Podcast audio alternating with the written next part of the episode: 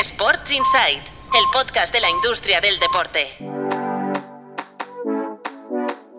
Buenos días, soy Patricia López, directora de Tu Playbook Media y arrancamos la semana con los titulares de la industria deportiva que ha marcado los últimos días. Lo hacemos con la Federación de Fútbol que busca 4,8 millones con los derechos audiovisuales del futsal masculino y femenino hasta 2026. El organismo presidido por Luis Rubiales relanza un concurso que ya abrió en 2022. Lo hace poniendo un precio de salida del principal lote en 1,4 eh, millones, una cifra similar a la que paga hoy la Liga Sports TV por la Liga Nacional de Fútbol Sala. Vamos con Cosmos, que ficha a un ex de la Euroliga como director general de la Joint Venture con Ibai Llanos.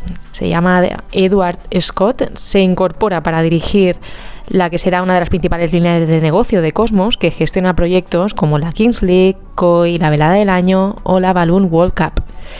Vamos con el Mundial de MotoGP, que este fin de semana pasado ha empezado y que este año apunta a facturar 480 millones de euros. Dorna, la promotora del Mundial de Motociclismo, estuvo a punto de esquivar las pérdidas en 2022, quedándose al borde del punto de equilibrio tras un 2021 que había perdido más de 40 millones. Para esta temporada, la previsión es volver a beneficio.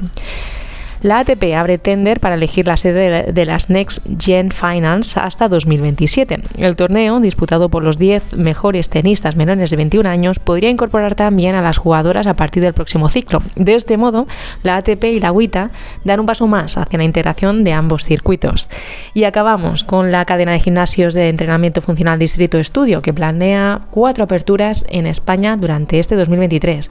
Invertirá más de un millón de euros en estos cuatro proyectos.